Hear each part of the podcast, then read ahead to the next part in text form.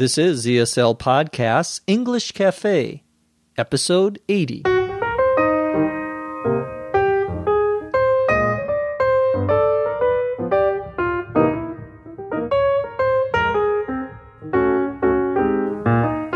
This is English Cafe, episode 80. I'm your host, Dr. Jeff McQuillan, coming to you from the Center for Educational Development in beautiful Los Angeles, California. Remember to visit our website at eslpod.com and download the learning guide for this episode. You can also take a look at our new premium courses, as well as other new things we have now on our website. Today we're going to talk about something called the Google Book Project talk about what that is and why you may be interested in it. We're also going to talk about a famous actor and director in the United States called Clint Eastwood. And as always, we'll answer a few of your questions. Let's get started. Our first topic today is one that you may know something about already. It's called the Google Book Project. Google, as you probably know, is the world's or one of the world's largest search engines. A search engine, E N G I N E, is what we call a website that allows you to search for things by name on the internet. We use that word engine also when we are talking about a motor, such as the motor in your car. That's the little machine that allows the car to go forward. It makes the car go forward. So the word engine is used in a couple of different ways. Google, as I say, is a search engine, and a couple of years ago, they decided that they were going to try to create a digital database or a record of all or most of the books that have been published. This is a very ambitious project. We say something is ambitious, A M B I T I O U S. We mean that it tries to do something that is very large or very great. In this case, the Google company decided to talk to some of the big libraries, some of the big libraries here in the United States. And right now, they are in the process of scanning hundreds and thousands of books. To scan, S C A N, means to put a piece of paper onto some sort of machine. We would call it a scanner, S C A N N E R, and that converts or changes the picture into an electronic format. Google is trying to produce what are called full text of the books. Full, F U L L, meaning all, text, T E X T, meaning the words in this case. So all of the words, the entire book that will be stored in this digital library or digital database. The idea is that you can put in a keyword, K E Y W O R D, or the word that you are looking for, or a topic you are looking for, and you will be able to search for that in the Google Book Search. This is already started, and you can go on to Google and find this new service. Right now, the service is in what's called the beta stage, B E T A. Beta is a term that websites use for their software that is still not the final version. They're still testing it. We call that the beta version. One of the problems with this new project that Google is finding is that many of the people who make books, the publishers of the books, don't want their books to be scanned by Google. Now, Google is doing this scanning procedure on books that are in the public domain as well as books that are no longer in copyright. The term public domain, D O M A I N, means that the material is free, that nobody owns it. For example, here in the United States, anything that the federal government makes, anything they produce, any books, their websites, are all usually in the public domain, meaning anyone can use them however they want, and they don't have to pay any money to the government. There are other books and publications that are in the public domain. There are also some books that are so old that they no longer have what's called copyright protection. Copyright, C O P Y R I G H T, is a legal protection that a government gives you when you publish a book or you produce something such as this podcast. You can copyright it, meaning no one else can use it without your permission the problem that Google is having is not with the public domain books or the out of copyright, meaning they're so old that they do not have the copyright protection anymore, but with books that are still copyrighted. And some publishers are saying that Google is infringing on their copyright. The verb to infringe, I N F R I N G E, means something similar to violate, V I O L A T E. To infringe or to violate copyright means that you are doing something illegal, something wrong. You are taking their copyrighted material and using it without getting their permission. The Google people say that they try to err on the side of caution. This is an expression we use to err, E R R, sometimes pronounced to err. It comes from the word error, E R R O R, which means a mistake. So we err on the side of caution. C A U T I O N.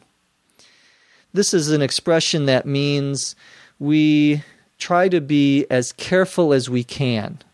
Whenever there's a doubt, we'll try to take the, the safest route, the safest path. To err on the side of caution, for example, could be used when you say, I'm not sure which one of my students stole my exam, tried to cheat. I'm going to err on the side of caution and write a new exam. That's the safest way of solving the problem.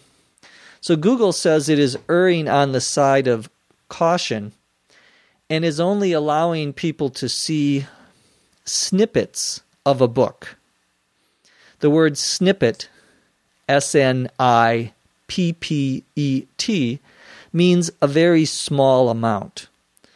Usually we use that word when we are talking about text, when we are talking about sentences and words. This is a snippet from the book, meaning this is a, f- a few sentences or a paragraph from the book. Well, it's interesting that Google is continuing to do this work very quickly. Some people say that they have a special camera, a special scanner that is able to put in a thousand pages per hour into their database. They are currently scanning more than 3,000 books every day and the entire project will probably cost more than a hundred million dollars. So if you're interested in this project, it is an interesting one. You can go to Google Book Search and find more information. The web page can be found by Googling the words Google Book Search. Notice that we now use the word Google as a verb. To Google, G O O G L E, means to look something up in the Google search engine. Our second topic today is about a famous actor in the United States who's been famous for many years. His name is Clint Eastwood.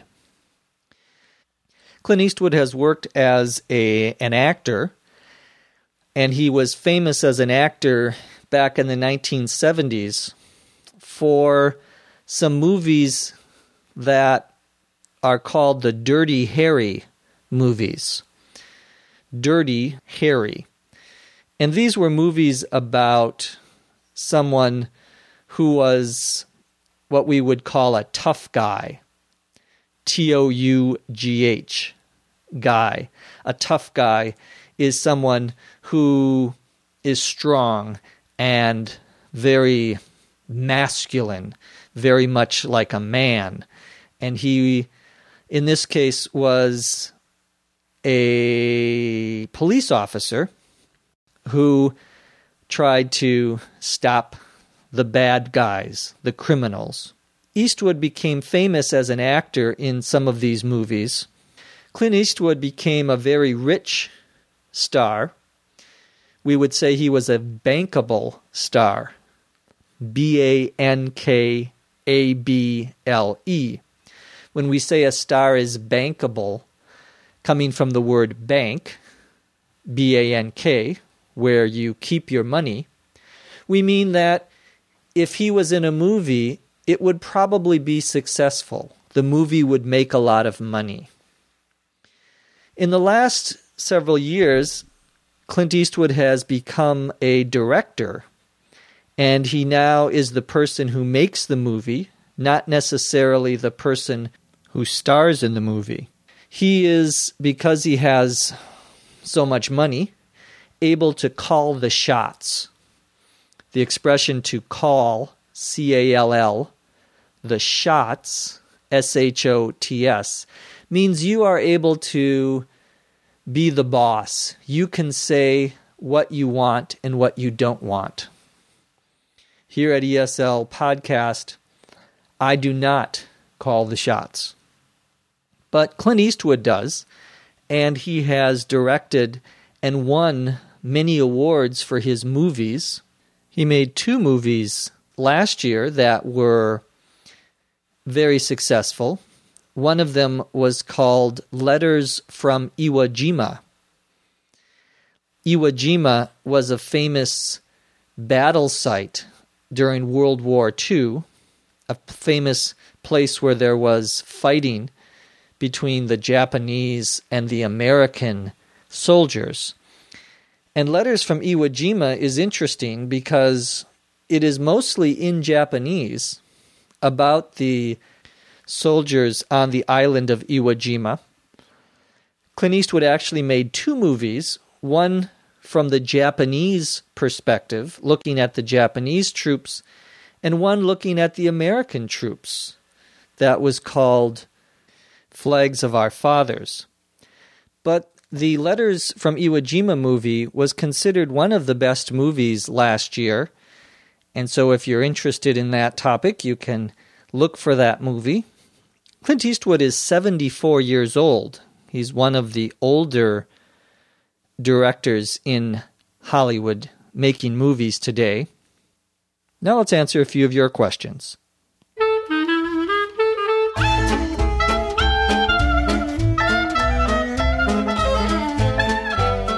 Our first question comes from Marina, M A R I N A, in Israel. Marina wants to know the difference between a village, V I L L A G E, and a neighborhood, N E I G H B O R H O O D.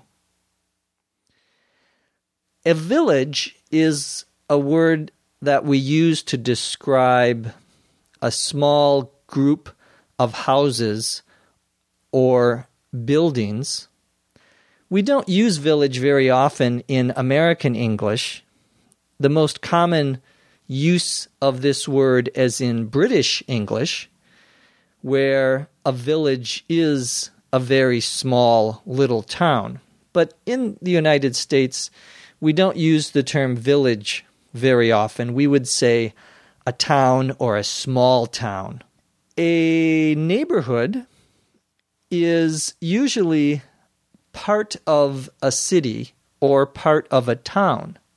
So, inside a city or inside a town, you can have different neighborhoods, different sections or parts in the town. So, here in Los Angeles, Hollywood is a neighborhood. It's not a separate city, it's part of the city of Los Angeles. There is a neighborhood here called Hollywood. There's a neighborhood called Venice, V E N I C E, which is near the beach. There are many different neighborhoods here in Los Angeles.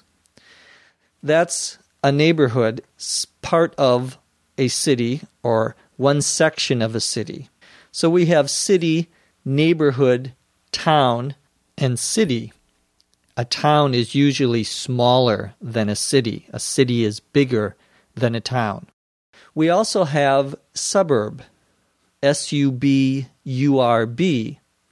A suburb is always outside of the big city or the main city. You can't have a suburb unless you have a big city next to it. So Los Angeles is a big city. And around the city of Los Angeles, there are suburbs. These are smaller cities, smaller towns, but they are close to Los Angeles. Usually, suburbs are where many people live because it is often safer than living in the big city. Often the suburbs are more expensive. We use the term suburb in the phrase Monterey Park is a suburb of Los Angeles.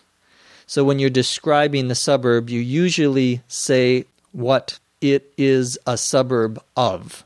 It is a suburb of Los Angeles.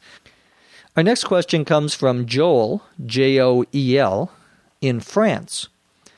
Joel wants to know the difference between the two verbs to retrieve, R E T R I E V E, and to recover, R E C O V E R. Both retrieve and recover mean to get something back or bring something back from a different place or perhaps because you lost it.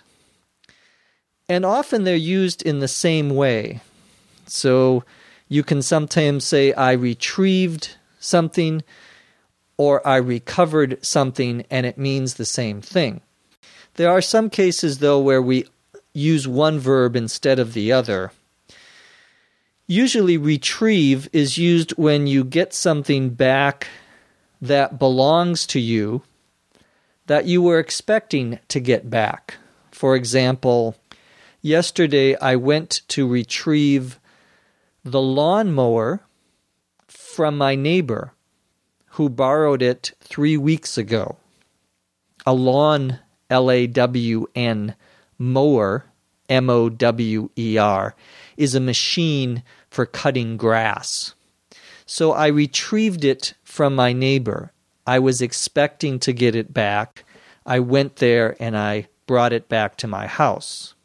Or I was with my dog in the park and I threw the ball and the dog retrieved the ball. He went and got the ball and he brought it back to me. Recover is sometimes used when you get something back that you may have lost or something that was in serious danger of being damaged or lost. For example, a month ago, my computer stopped working. I talked about that on English Cafe number 71. I tried to recover my files or my data. Fortunately, the computer repair store was able to recover my files. They were able to get them back for me. I thought that I had lost them. Another example about 10 years ago, someone stole my car. Someone took it from me without my permission. They stole it. This is true, actually. Happened here in Los Angeles. I called the police, and the police were able to recover the car. They found the car. Unfortunately, the car had been what we would call stripped. S T R I P P E D. When we say your car has been stripped, we mean that the people who stole your car, the thieves, took all of the good parts out of the car. So I wasn't able to drive the car again, and I had to get a new car. But at least I was able to recover the car. I was able to get it back, even though I thought I had lost it. Our final question comes from Nicolas, N I C O L A S, once again in France. Nicolas wants to know the difference between cooking and cuisine, C U I S I N E. Cooking is a general term we use whenever you prepare food, get your food ready to eat, usually by using some heat to cook the food, such as in an oven or in a frying pan over some fire. That would be cooking. It's a word we use when we are talking about cooking your food at home often, sometimes called home cooking. Cuisine is a style, one particular way of cooking food. Usually we talk about specific kinds of food. For example, French cuisine would be food that is prepared in a method or a style that is popular in France. You could also talk about low fat cuisine, food that is prepared in a method so that you don't have a lot of fat in the food. Cuisine is also used sometimes to describe food in a very nice restaurant.